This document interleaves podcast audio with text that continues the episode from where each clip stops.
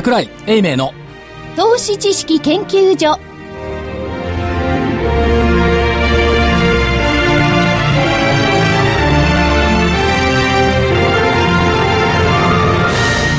さんこんにちは。こんにちは。桜井英明の投資知識研究所の時間です。スタジオには桜井英明所長。ちゃんといます桜井でございます。正木明夫隊長。こんにちは、まさきです。福井主任研究員。こんにちは。そして研究員の加藤真理子でお送りします。え今日の日経平均大引けは193円46銭高の14,808円50銭。193円46銭高の14,808円50銭でした。トピックスがプラス8.77ポイント。1222.01ポイント。出来高が概算で26億7633万株。売買代金が概算で2兆2755億円でした。値上がりが1054値下がりが564変わらずが134銘柄でした。また相場の見通しがこう確信に触れ始めた感じしません？どういう意味で？いやいやいやいや。先週の見通し加減はまあいいにして1万4000って言ったんですけど、上限1万4879円、5月15日窓開け水準ときっちりお話したと思いますが、はい。はい。収まったじゃん、ほら。珍しく収まったね。1万4800飛び8円。しかも上でね、そうそうそう。そうでしょ？いやいや、下がるとは言ってて、上戸を見通したから14879ってうんだから、言ったんですけど、14808。でもこれ外れて謝るよりかもぴったりでいいじゃないですか。いいですよ。しかもどこにも行ってない。ちゃんと東京にいる。それが、札幌にも沖縄にも行ってません。そあの割も崩れた。くれた、はい。ただ、今回のやつはね、まあ上にも下にも、お上の方で当たってるからいいじゃないって言ったんですけども、800円があると結構ね、上下の、あれがね、感覚がね、でかいです広い、広いですよね。なんか痛い？いやいや、痛い。それだけ、要するに、あのー上下どっちに行くかまあ分かんなかったんですけれども、難しかったんでしょうね。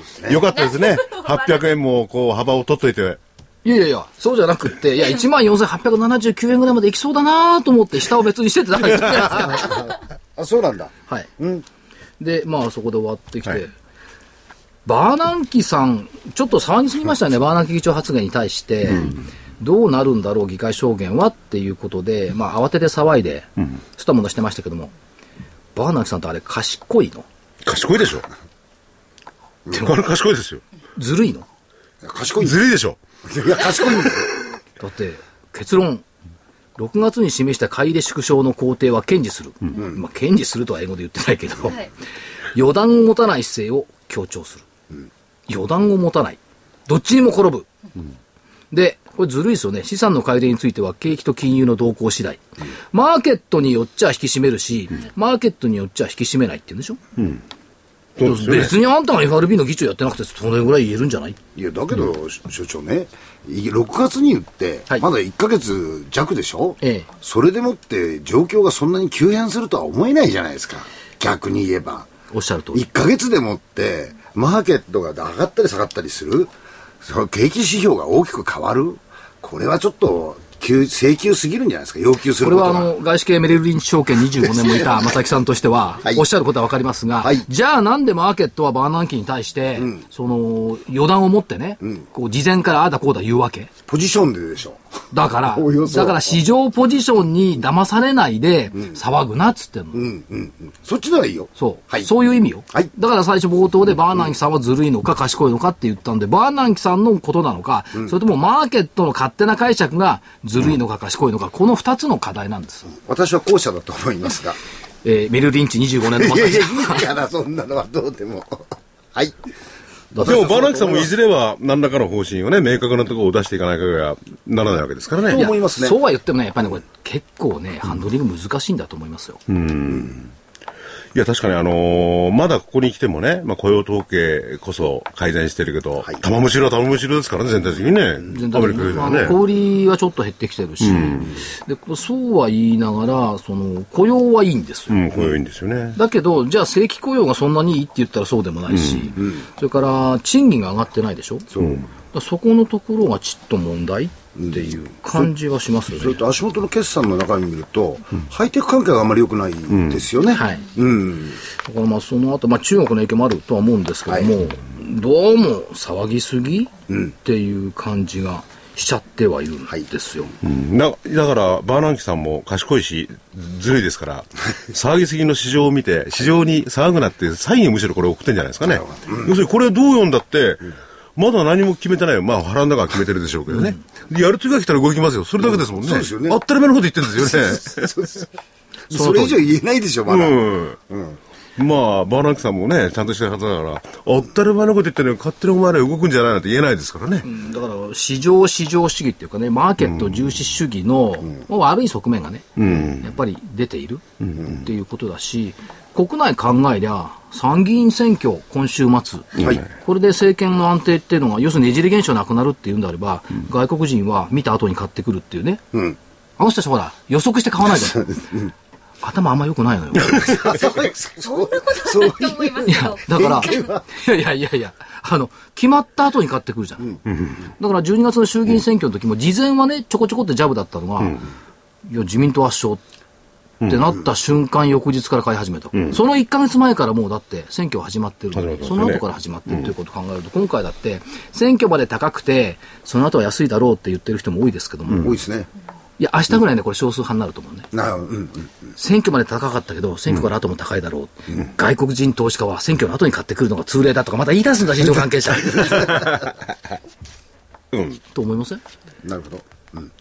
そうですから、わかんないですよ、今回の選まあまあ、ただそうは言っても、その、選挙水物ですからね、どうなるかは微妙なところもありますけども、そんなところがあるのと、あとね、バロンズ見てて面白かったのがね、資産価値の上昇が鍵っていうのがあって、うん。これね、住宅の価格、それと株価の上昇、これがより活発な経済活動、より早い景気景気回復につながる資産効果、これがあるんですけど、これ意外とね、FRB 気にしてるんじゃないかっていうのが出てたんですよ。で、これ調べたのがね、カール・ケーズ教授とロバート・シラー教授。シラさんですね。シラーそうそうそうそうそう。いまだにいるのかな？ケース・シラーは一人しかいない。思ってる方いらっしゃるからね。そう思ってましたから。ケース教授とシラー教授がいるっつうのに。これにあの、ジョン、ジョン・キグリー教授も加わって、この人もよく知らないんだけど、あの、住宅の価格が上がると、アメリカの家計消費は増加するっていうのをね、調べて出してきた人がいるのよ。で、2005年ぐらいまで、はい住宅価格が下がっても、アメリカは目立った消費の減少はなかった。しかし2005年から2009年、要するにリーマンショックに、パリバショック、リーマンショックにかけての住宅価格の暴落は初めてマイナスの資産効果をもたらした。でちなみに2001年から2005年の住宅価格の上昇は家計消費を4.3%押し上げた。2005年から2009年の下落は家計消費の3.5%の落ち込みに影響した。だから問題はね、向こうとほら住宅価格が上がると借入金が増えるじゃない。まあそうですよね。と給料上がらなくても使えるキャッシュが増えるじゃん。そういう意味でそう住宅価格が上がることによって、借り需が創造されて、それが、えーっと、商品につながった。これがまだ回復していないっていうのがアメリカ経済の見方。でも、逆に考えたら当然じゃないですか。リーマンショックって名前はリーマンって名前ついてるけど、そもそも事の発端は、モーゲージですよ。もうモーゲージね。でしょ？だからそこからスタートした問題なんだから、これがそう簡単に回復するとはちょっと思えないでしょモーゲージエクイティウィズドローワル。でしょ？はい。これ、モーゲージなんですよ。そうなんですよ。うん。原因はそこにあるんですから。そう。だから住宅資産からのキャッシュフローの減少が個人消費の低下の要因でしょ？うん。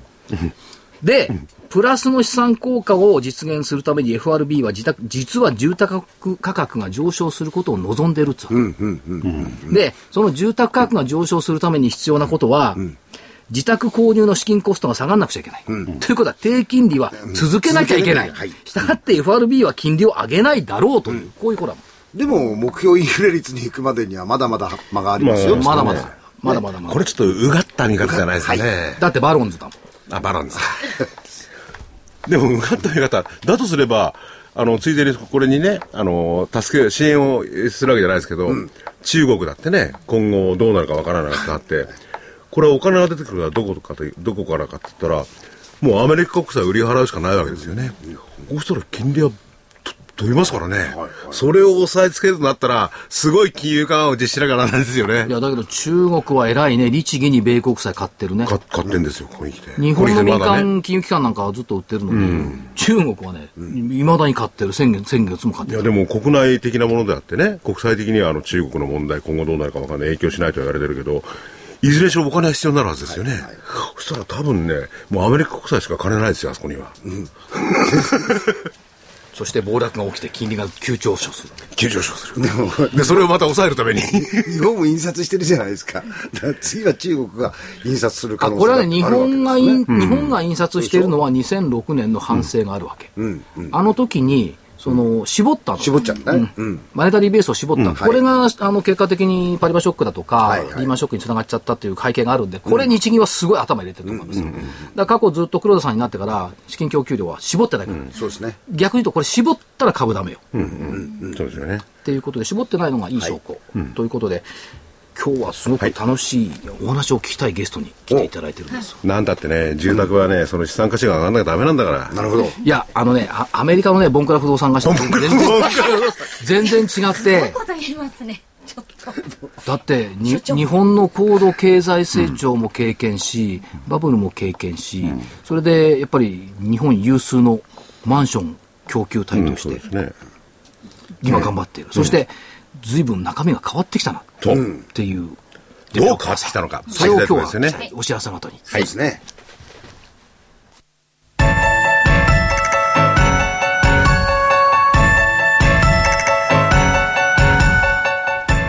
活動的なあなたの応援サプリサプリ生活のグルコサミンコンドロイチンは年を取ると少なくなりがちなグルコサミンとコンドロイチンを無理なく補います階段の上り下りや立ったり座ったりが気になる方やお散歩スポーツを楽しみたい方におすすめです。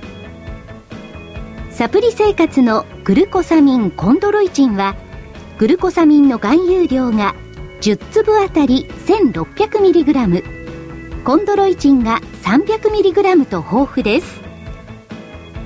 300粒の1ヶ月分1本がラジオ日経特価で3980円。3ヶ月分3本セットがやはりラジオ日経特価で1万800円。さらにお得な6本セットも同じくラジオ日経特価で1万8000円。いずれもお届けには送料500円がかかります。ラジオ日経だけが特別価格でお届けするサプリ生活のグルコサミンコントロイチン。お求めは03-3583-8300 03-3583-8300ラジオ日経事業部まで。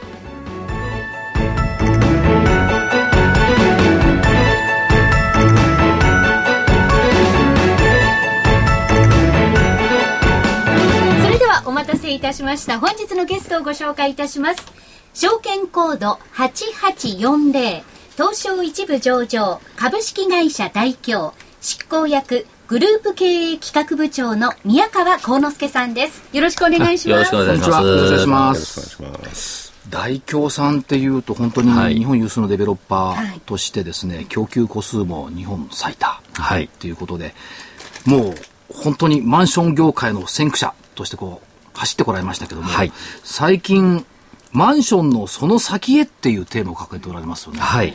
その辺、そのあたりの話からまず伺っていきたいと思そうですうんです。ね。あのーおっしゃるように、えー、大京と申しますと、まず頭に思い浮かんでくるのが、えーライオンズマンションとはいいうふうに、まあ、たくさんのお客様にご愛顧いただいておるわけなんですが、あのー桜井さんがおっしゃったように、マンションのその先へとはいいうのを今掲げておりましてですね、これはどういう意味かと言いますと、えー分譲したマンションにお住まいのお客様、まあ、そのお客様の方へのお管理事業のサービスとかですね、そういったものをお拡大していこうということで、えーそちらの方に今力をかなり入れているところなんですね。なるほど。はい。あのー、分譲個数も多いですし、それから管理個数も多いと伺ってますが、管理しているマンションの個数ってどれぐらいになるんですか？えーっと、グループで入れますと、総数で50万個も超50万個えておりますね。はい。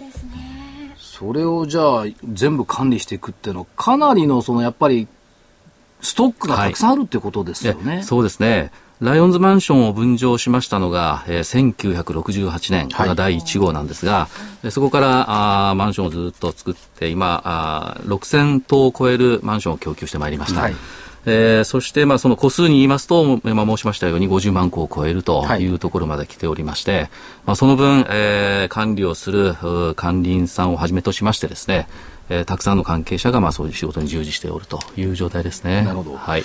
で、そういう中には管理だけではなくて、例えばその修繕管理の部分も入ってくるわけですよね。はい、そうですね。あのー、マンションも、まあ、10年、15年してまいりますと、はい、いろんな部分が少し傷んできたりとか、うん、補修を必要とすることになってまいりますね。うん、そういったものを、えー、工事をさせていただく事業機会というのが、えー、ここ数年やっぱ増えてきておりまして、はい、はい、でそうなってくると、まあ、マンションの管理っていうのは管理組合がここよって決めるわけですよね。そうですね。ということは、やっぱりそれだけの管理をしているってことは、お客様に選ばれてるってことにつながりますか、はい、えー、常日頃からの管理がやっぱり重要でして、はい、そこで、あの、獲得する信頼、信用というのが、はい。えー、その工事事業につながっていくとい。うような、はい、あの流れになっております。福井さんみたいな、あのー、こういう住人がいると気に食わないから嫌だとか言いかねないですもんね。いやちゃんとお話はビリのね、管理の方とはさせていただいてる、だ からでも難しいお仕事ですよね、ノウハウはあの結構なきゃできないですよね、あの管理仕事、ねはい、そうですね。あの当然さまざまなお客様がいらっしゃいまして、いろんなリクエストやご要望というのがございましてですね、うん、それをいろいろとあの聞かせていただいて、えー、いろいろなあの形でお答えしていかなければならないというのを、まあ、繰り返しておるところですね。やっぱりマンションといっても一律じゃなくて、一つ一つやっぱり顔は違いますよね。違いますね。これはもうそのそれマンションそれぞれでだいぶ違ってくると思います。はい。それのその一方でその、まあ、従来のその言ってみれば不老的な業務、はい、マンションの土地仕入れ分譲、えー、このあたりはいかがなってそうですね。あの管理事業に力を入れてきておりますとは申しましたが、はい、依然やはり、えー、分譲事業の方も私どもにとって重要な事業でございまして、はい、えー、こちらの方もですね、えー、毎年一定の割合で、えー、マンションを供給しておるとい。う状態ですね。はい、こちらの方はただ市況に左右されやすいという側面を持ってますよね。はい、おっしゃる通りでして、えー、ここ最近非常にマンション事業は好調だというふうに言われておりますけれど、はいえー、それはまあそれで結構なんですが、ええ、やはりこの事業というのはかなり波がある事業でもございます。はい。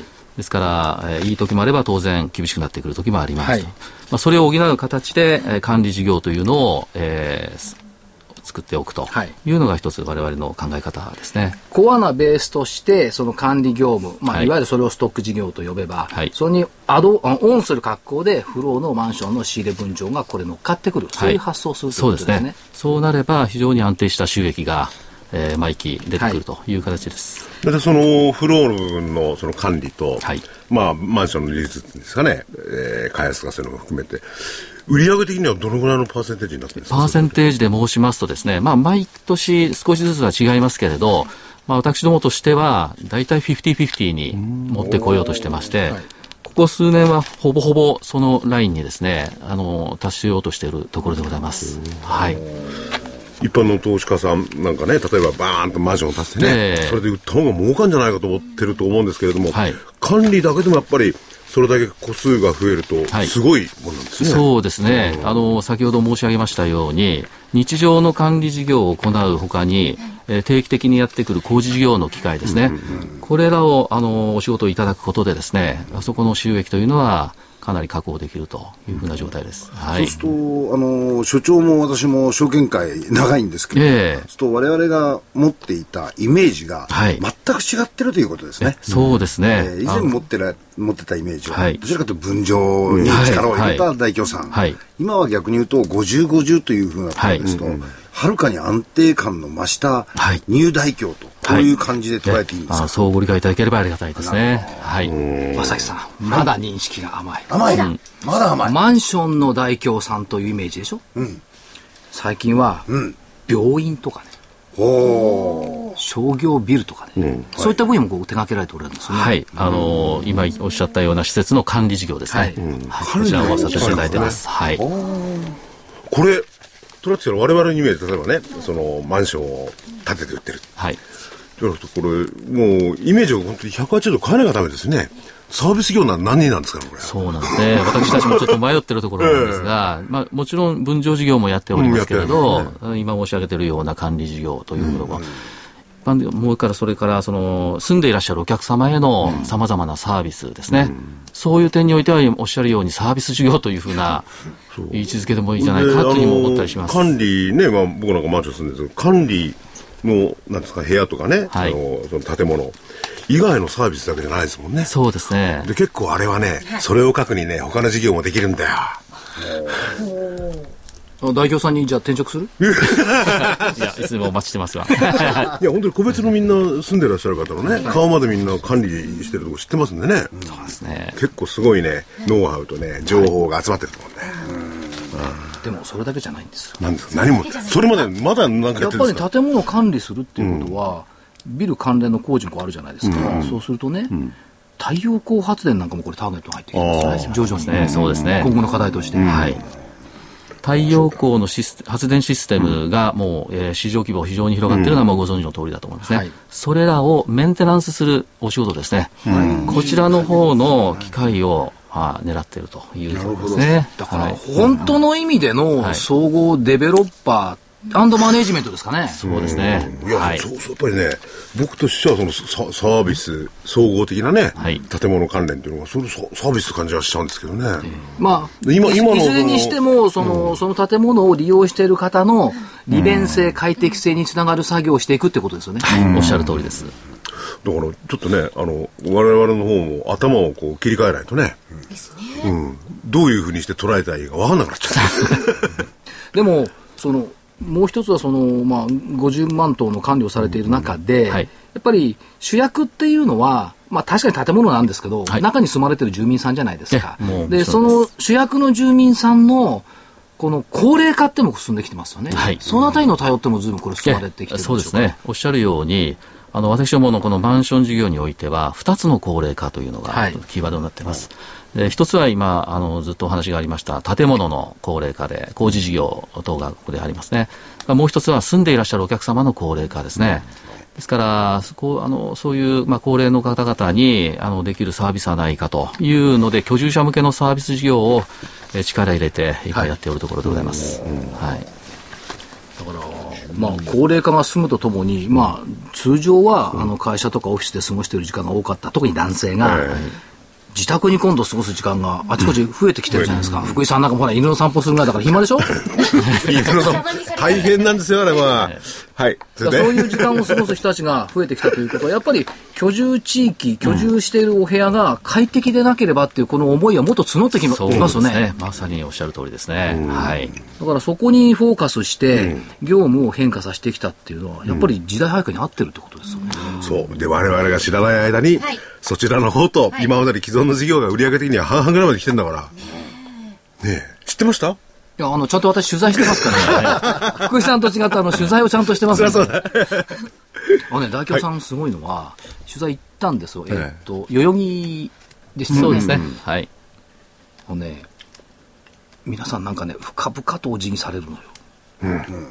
これは昔からの修正ですか？修正っていうか習慣ですか？ですね。やっぱりお客様あっての仕事をずっと長くやっておりますので、はい、そこ付近は心がけておるつもりではございます。いや、だから、あの、ずっと1階とかでちょっと待ったり、えー、それ上行ったりしてこう見ている拝見していると、うん、どなたもがそうですか。こう深々とこう事業されるんです別れ際に。これってあのカルチャーなのかなと思ってありがとうございます。見てたんですよ、特にあの広報 IR の方深々とされてましたね。別に えあのよいしょしてるわけじゃございません。あの、所長はいろんな企業を回っててね、そういうところで、まあ、先ほどね、えー、カルチャーっておっしゃってましたけど、感じますよね。感じます。それでね、やっぱりそういうところに限って業績がいいんですよね。そうなんです。業績が悪くてね、金払ってない会社はね、あんまり社員良くないからね。福井さん、御社は？いや、まあ、それはコメントを控えてください。福井さんに深々とお辞儀してる姿は見たことないもん。見たことないもんね。ないですね。はい。まあそういう中で、はい、まああの、ストック型のビジネスもこれ拡大していくという方向を今伺ったんですが、うん、マンションのその先っっていうことでいくと、うん、まあ、あらゆる分野これ目指していくっていうことでしょうか？はい、そうですね。もう、あらゆる分野を目指していくということで、はい。あの、かつてのイメージをこう、醸し出しちゃうと申し訳ないんですけども、はい、割とその、海外展開も手掛けておられるじゃないですか、えー、オーストラリアとか、はい、あの辺というのは今どういう位置づけなんでしょうか、えー、実は私自身もそのバブルの頃ですけどね、はい、海外に赴任して、オーストラリアの方にしばらくいいお仕事されてましたね。まあ、それだけ思せばいいんですけどね。で、帰ってまいりまして、えー、今こちらにおるわけなんですが、はい、当時やっておりましたのは、やっぱりリゾート事業だったんですね。えーはい、で、今また海外での不動産事業の展開をできないかということで、はい、えー、検討しておるところなんですね。ただし、今度は本当にそこにお住まいの方々への実需を、えー、目指してですね、いろいろな検討案件を調べているところでございます。じゃあ、はい、リリゾートではなくて、そういうことマンションを建てるそうですね。あの、実際に、まあ、マンションや住宅といったものを考えております。この日本の、まあ、大京さんのっていうことになっちゃうんでしょうけれども、マンションを建てるノウハウってすごいものあるんですかね？えー、マンションはやっぱり先ほど申し上げましたように1968年からやっておりますので、まあ、少なからずいろいろなノウハウが積み上がっているのは確かだというふうに思ってますね。結構その地域、地域でランドマーク的な存在の物件多いですよね。えー、ありがとうございます。高層マンション、はい、高いマンションって初めて作ったの、御社。そうですね。川口なんかそうですね。川口に50、あれ建ての、はい。うちから見えるんですよ。ございます。はい。あの電車から見えるあのマンションですよね。でこの近くでね、赤坂のちょうど坂の上の方に作ったかなり古いやつですけど、えー、あれも赤都市型マンションのスタートです、ね、それがまさしく第1号の物件なんですね。はい、はい、そうなんですか、ちゃんと取材してるでしょ？えー、すごいな。ありがとう。やっぱ違う。いやいや。でその中で今ちょっとお話になりました海外での、はい、そのまあ分譲なのかは別にして、大京さん流のあるいはその日本流の管理システムっていうのは、はい、これ海外から見ると、はい、とっても心地よいんじゃないかなと思うんですが、その辺いかがそうですね。あの心地よいのは確かだと思います。はい、ですから私、我々が海外に出ていくときには、一つ大きな武器になるだろうと考えてます。ただし、うん。国々によって管理事業の、えー、進化の具合っていうのがまた違いますので、はい。はい。必ずしも今すぐそちらに持っていって、それが受け入れていただけるかどうかというのは、これまた別の問題ですね。例えばね、しっかり見なきゃいけないと思ってます。アメリカなんかはね、はい、僕がいたところだけなんだけど、はい、それは全部そのマンションが独自にもう修理する必要も全部抱えちゃってるんですよ。なるほど。外に出す必要なの。なるほど。ういう組合みたいなのがね。うん、まあ、ただそうは言っても、そのやっぱり誰が見ても日本の管理システム、マンション管理システムそれはすごいと思うな。快適だし、うん、小気味いいし、気持ちいいし、うん、いつもそうな、まあ、ウォシュレットみたいなもんですよ。言い方悪いですけどね。言い方悪いですよ。ということは、この今、大京さんがストック的なビジネスとして目指している管理業務っていうのは、ひょっとすると、クールジャパンになるんじゃないの？そうそう。いやだからね、そのアメリカの例を出しましたけど、はい、そういうとこだって大京さんみたいな日本のね、いわゆるサービス、サービスの質高いじゃないですか。うん、行けばね、市場取れると思うな、俺。そう、そうありたいですね。だから、福井さんなんか文句言う方の住人だから、な何でもついてないと多分満足しないと思うんですよね。だけど、当たり前と思ってるけど、うん、福井さんが今享受している管理システムだって海外持ってたら結構なもんだと思うよ。かもしれない。そうでしょうね、日本の場合がね。うんかもしれない。きめ細かいですもんね。そうだ、日本にいると気がつかないことってたくさんあるたくさんある。ね。で、かつじゃあ、管理会社さんを含めてね、じゃあ太陽光までつけてみましょうなんか、いう提案までしてくれてですよ。うん、で、えー、いろんな利便性を図ってくれるっていうことは、うん、多分あんまないと思うのね。うん、その意味では、やっぱり、新しいその先にある大企業さんってそういった場所を目指していくんじゃないのかなという感じはするんですよね。はい、その太陽光なんですけれども、設置をやるんですけども、先ほどちらっとお話聞いたら、それのメンテナンス、ね、どちらですか、メインでメンテナンスの方ですね。すね。はい、うん。メンテナンスです。メンテナンス、メンテナンス大変なんですよね。大変なんですよね。うん、定期的にやらないかんし、いけないしね、で金かかるらしいんですよ、うん、それでみんな設置ね二の足踏んじゃう、うん、多分大京さんならばねゴーリーズナブルなんだ、だから従来の大京さんのイメージっていうと、まあ、一箇所にこうマンションを建てるとその周りにまた土地を取得して、はい、同じようなマンライオンズマンション大とか大とかこう建てていく、はい、拠点主義っていうイメージあった。らそうじゃなくってやっぱり、あの分譲の土地ありきじゃなくて、お客様の快適さありき。っていうふうに変わったのかなという感じしますね。間違ってないですかね、そういうふうな、あの、間違ってないと思いますね。おっしゃる通りでございます。買い替えたら？え何を？マンション。いや、買い替えるんだったら。ライオンズブランドにいやいや、あの、管理の会社変えた方が早いからね。あ、管理も、管理だから大京さんやっておればいい。どうせ、文句言うんでしょ、どうせ。いやいやいや、たまたまうちのマンションも変えましてね。でこれ、これね、あの、ちょっと今日持ってきていただいたんですが、かわいい。はい。大ちゃん人形。あ、ラジオだからマイクに向けてもしょうがないんだ。大ちゃん人形。可愛いんですよ、これ。ライオンさんで。ね、可愛いライオンさんで。男の子なんですよね。そうですね。たてがみがあるのはオスでしょ。じゃあ、き、きれい、きれいに男の子って言ってるんだから。そうそうそうそう。すごくあの肌触りが良くて、お子さんにも大人気らしいってつい先日デザインを一新したばっかりですね。はい。が起きてすごく可愛いしましま尻尾もちゃんとついてる。これはですか、あの、マンションなんかの来場者さんにお渡ししたりしてるわけですかあの、そういうふうな形で使わせていただいてます。これでも、もらったら嬉しいよね。嬉しい。結構ね、サイズがらしいよ。大中小と。ちょっと大きいの好きだから。今日はすいません、一番小さいの持ってまいりましたね。可愛らしい。だから、これから、あの、キャラクターとして、大ちゃん人形が、ね、世の中に、どんどんどんどん出ていくかな。座ってるととっても可愛いんですそうです。でもやっぱりマンションとかって、女性とお子さんですもんね。そうですね。そこはもう昔から変わりません。はい。だから、その人たちの心に訴えるようなキャラクターでないと、福井さんとか私がいいって言ったらダメ。塊がいいって言わないと。そう、決定権はこっちですからね。まあ、決定権はね。いるじ、いる時間長いな、年取ってくると。なんか研究員の割に強気で喋ってますね。で、まあ、あの、今日はあの、本当に、多分、あの、マーケットは大京さんのこの進化っていうか変化した姿を、まだあんまり感じてないと思いますので、ね、私たちももっともっとそこをアピールしていかなければいけないなと思ってます。はい、そうだからそういったことをみんなに知ってもらって、はい、あの、その先を目指している大京さん。はい。で、ひょっとするとクールジャパンの先端になるかも大京さん。うん、っていう感じで、また見ていただければ、はい、頑張ってまいります。その変化の度合いまたいろいろ教えていただければと思います。ありがとうございます。はい。どうもありがとうございました。どうもありがとうございました。本日のゲストは証券コード8840東証一部上場株式会社代表執行役グループ経営企画部長の宮川幸之助さんでした。ありがとうございました。ありがとうございました。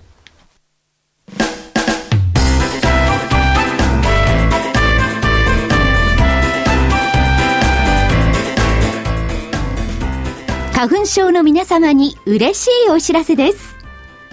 花粉症で長年悩んでいた医師が自分のために開発した花粉症対策商品ポレノンは花粉が体の中に入る前にブロックする体にも優しい商品です。ポレノンはペクチンなど自然由来の素材が花粉などの細かい物質を吸着して花粉のアレルゲンの体内への取り込みを防ぎます。薬と違い眠くもならずお仕事車の運転お勉強などもはかどります。ラジオ日経ではポレノン3本セットを9640円でお届けします。それだけではありません。ラジオ日経ではポレノンをお求めいただいた皆様にウイルスなどの侵入を防ぐ高機能マスクをプレゼントしています。ポレノン3本セットに高機能マスクがついて、お値段は9640円。送料500円をいただきます。お求めは03-3583-8300ラジオ日経事業部まで。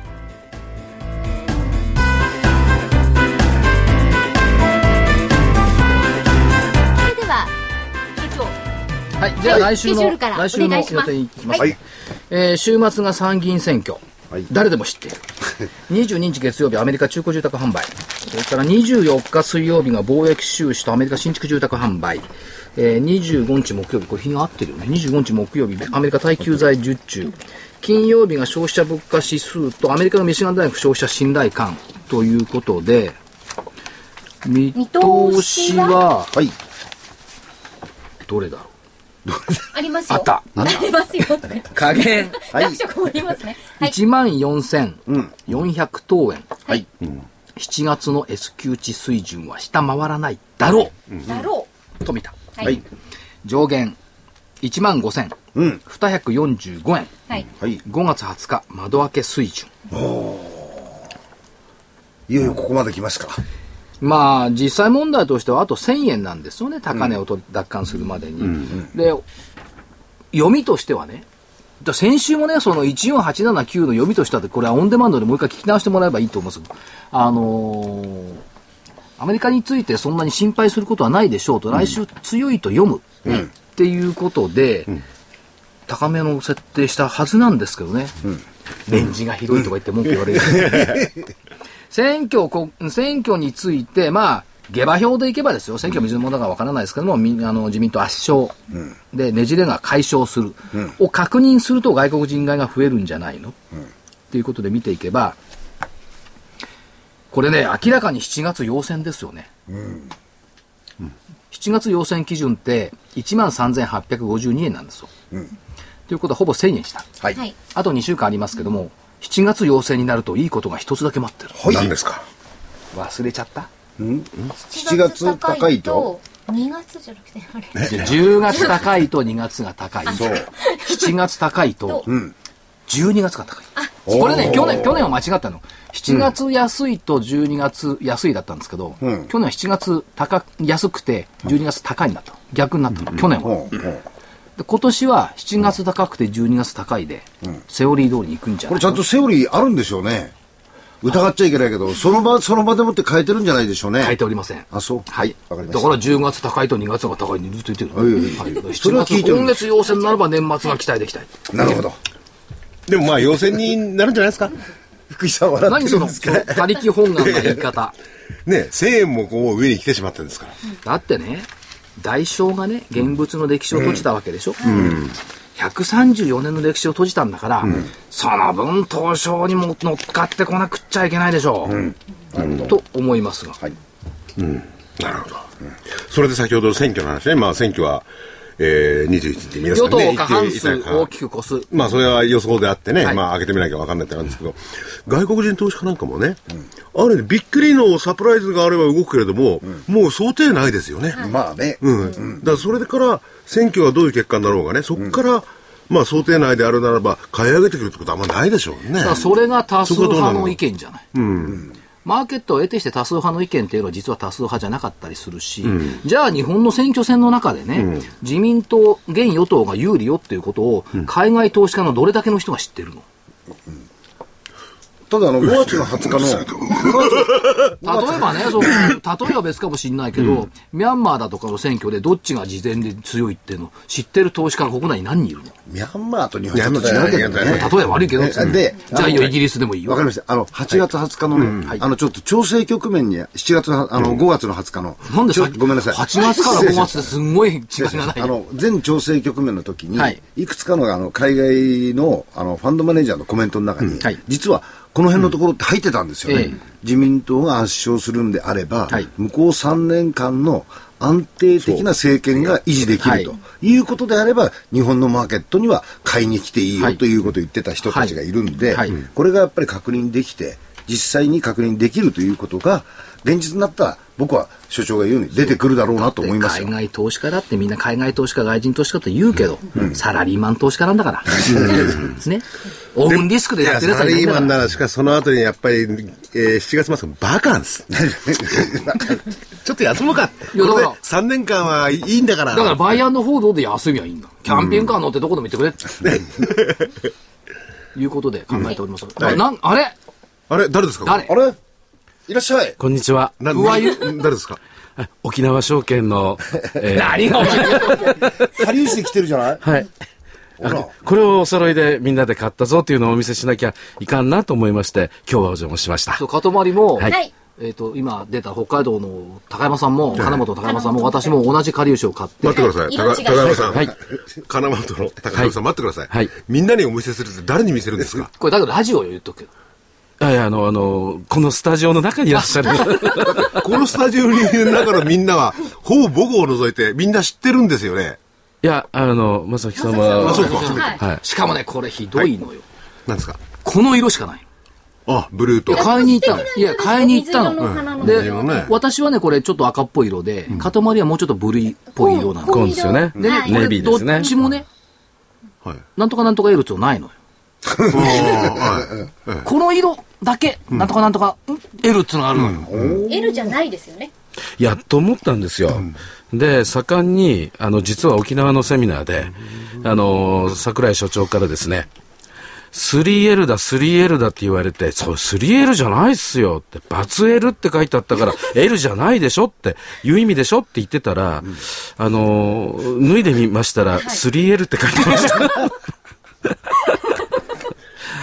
だから僕ら頃 3L 来たらちゃんちゃんこになっちゃうよ。いやいや、そう、そんなことをおっしゃらずに、あの、になるかもしれないですね。ワンピースちょっと無理じゃないですか？あ、竹大丈夫ですかあ、ほんで高山さんね、はいあのー来週はい。27日、27日。はい。はい。札幌行くの？え札幌です。はい。はい。で今、塊がちょっとご案内するんで。はい。はい、えー北海道の皆さん、ラジオ日経プロネクサス共催企業 IR& 個人投資家応援イベント in 札幌を7月27日土曜日、札幌駅近くの北海道自治労会館で開催します。株都庁カタリスト桜井英明さんによる今年後半相場の勝負銘柄、株式講演会のほか、ソフトクリエイトホールディングス他の IR プレゼンテーションなどをお送りします。面白くてためになる。そして企業 IR も聞ける。個人投資家応援イベントにぜひお越しください。7月27日土曜日、JR 札幌駅から徒歩6分、札幌自治労会館中ホールで開催します。企業 IR& 個人投資家応援イベント in 札幌。参加は無料です。今すぐご応募ください。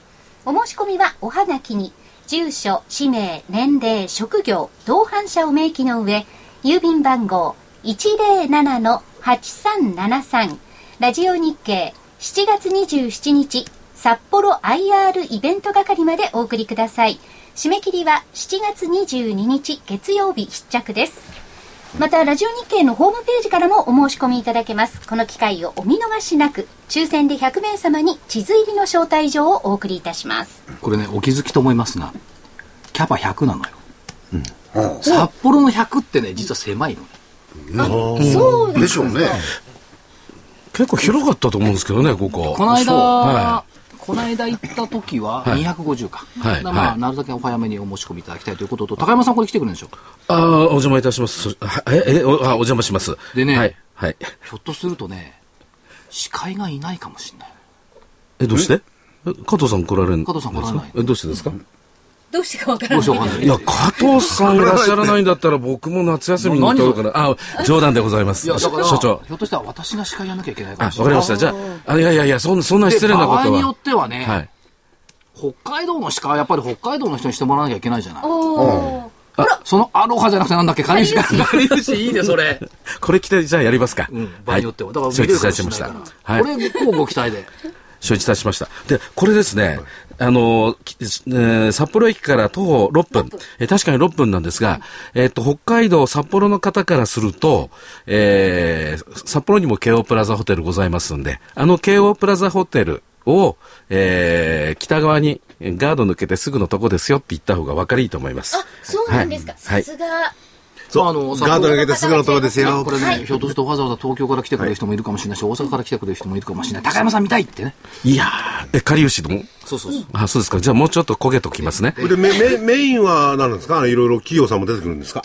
出てきます。2社かな。はい。会社ソフトクリエイトソフトクリエイトと一社か。はい。で、えー、こ桜井れのメインはは桜井英明社長とはいうん年後半の相場はい。勝負銘柄勝負銘柄。それ勝手に担当がつけただけだけど。に27日だとちょうど選挙の終わった後で。そうそう。もう先行きがねもう、入ってますね。うまい具合に28日の日曜日休みだしね、高山さんどこ行くゴルフ。はい、えっ、と、ほえー、シェイクスピアね。はい。名前、名前です。小樽がいいな、小樽。まあいいや。れれれれれれあと、塊おっしゃるさんでしょ。はい。えー番組からは DVD のご案内です。7月25日木曜日に発売になります。えー投資知識研究所の7月号の DVD。2013年こそ投資の勝ち組になろう。これは使える ETF 投資術徹底研究。ETF を上手に使って激変相場も味方につける。価格は8400円、送料500円です。あ今日もあの日経新聞にも出てましたよね。はいあの ETF。出てますねそうです。はい。はい。これはね、かとまりと二人でやってましたけども、あのー収録を。深いね。深い ETF オープン ETF 青くが深いおまけに3月、4月以降、新しいのがどんどん出てきてね。はい。それがね、なかなかね、使いやすいというかね、いいんだ。なんか、あ、こういう使い方もあるのかと思って。福井さん、さすがですね。何がこの ETF を狙い、こう。今や ETF ですよ。いや、そうです。これからは ETF ですね。ETF って何ですか ?ET の友達ですか？いや、友達じゃない。ET フレンドなんて。えー、うまい。指先じゃないすごくうまい。はい。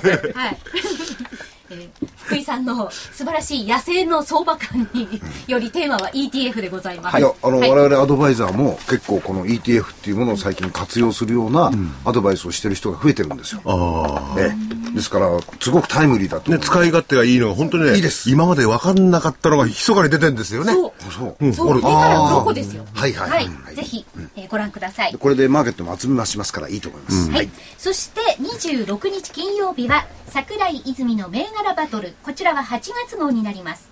波乱相場で利益を手中に売っても買っても断固リターンゲットはこの銘柄だ。価格は8400円、送料500円です。えどちらもお申し込みは0335838300 0335838300ラジオ日経までお願いいたしますそれから、えっ、ー、と、私の個人的なお知らせ。はい、明日、武蔵証券の熊谷支店。えー、土曜日、大手町で増田経済研究所のセミナー。22日月曜日、武蔵証券川越支店。25日木曜日、日本証券新聞名古屋、そして27日土曜日がラジオ日経プロデクサス札幌と、このようになってますんで。高山さんから個人的なお知らせはあ、違う、8月。いや、特、特大ございません。はい、8月の。はい、8月3日の、あの、我々の、あ、そうですね、そうですね。ございました。高山さんもおいでいただいて、はい、日本の明るい未来。ですね、はい、あの国土強靭化の現場をぜひ語っていただきたい。なるほど。ということで、えー、ぜひお願いします、えー、8月3日12時30分会場、はい、午後4時30分終了予定です、はい、桜井さんの参議院選挙後の金融市場やっぱり株は儲かるとこれもぜひ、えー、お聞きいただきたいというふうに思ってます。これ聞いたらまた本売れちゃいますね。えー、告知はですね、あの日本 IFA 協会のホームページへ、えー、ぜひ、えー、おいでいただければというふうに思ってます。はい。総合司会は加藤真理子さんにお願いをして、はい、これは加藤真理が司会してくれるの？よ。そうです。いや、ありがたいですね。加藤真理沖縄行くのに札幌行きたがんないで、東京はいい。不思議な人だよね。札幌来たくないってことなんですかあれ？個人的に今度じゃない。個人的に。よかったね、高山ちゃん。いや、どうしよう、僕。違うか。あの、沖縄の、はい。セミナーに参加してくださった方から、沖縄人さんからメールをいただきまして、はい、えー、楽しく勉強でき、桜井さん、素敵な加藤さんと会えて。なんで、なんで素敵な加藤、加藤さんだけ素敵ながつくの？おかしいな。いや、で、あの、ちょうどあの、プレゼントが当たら、はい、当たったというか、入手が当たった方からいただきまして、で、その後どうなりましたか、ゴルフっていうそうそういや、沖縄の風は強いということがよくわかりましたね、高山さん。いや、風強いのとやっぱり日差しが違いました。後半もヘロヘロでもボロボロでした。いや、実にね、これ、見苦しいね。ゴルフやって言い訳する奴ら見苦しい。本当、まあ、少なくとも高山さんは球はたくさんなくしてました。でも、ハブ注意の縦札がなかったもんね。そうですね。那覇はね。那覇ですね。みんなで行ったショートコースはハブ注意。ハブ注意どころかね、カニ注意だったね。カニじゃない。カ。カ。カねはい。モスキー。すごい親切ですね沖縄の方がね、はい、ちゃんといやでも仮注意って書いてないの。うん、一番最初に支えたのはこのやっぱり高山,、はい、山美味しそうだったんですかね。そうでしょ次かと思いで僕一番最後でしたね、まあ、そういう意味ではうちの株一番今美味しい時期だと思うんですけどね。あの蚊に刺されるからいやいや苦労ないわ苦労ないわはいけると今なんか蚊じゃなくてかぶって言いました？蚊とかぶって今日どこ何しに来たの？あと30秒しかないけどえあの、桜井さんの出版パーティー。あ、そんなのあるの？はい。あ、そんなのあるんだ。はい。開いてくれるの？嬉しいなそうですよ。はい。どか居酒屋で。ね、もうそろそろね。あの、その辺の立ち飲み屋で。えー、金本の高山さんでした。ありがとうございました。どうもすみません。ありがとうございました。失礼しました。ありがとうございます。お騒がせしました。失礼します。失礼します。失礼します。さよなら。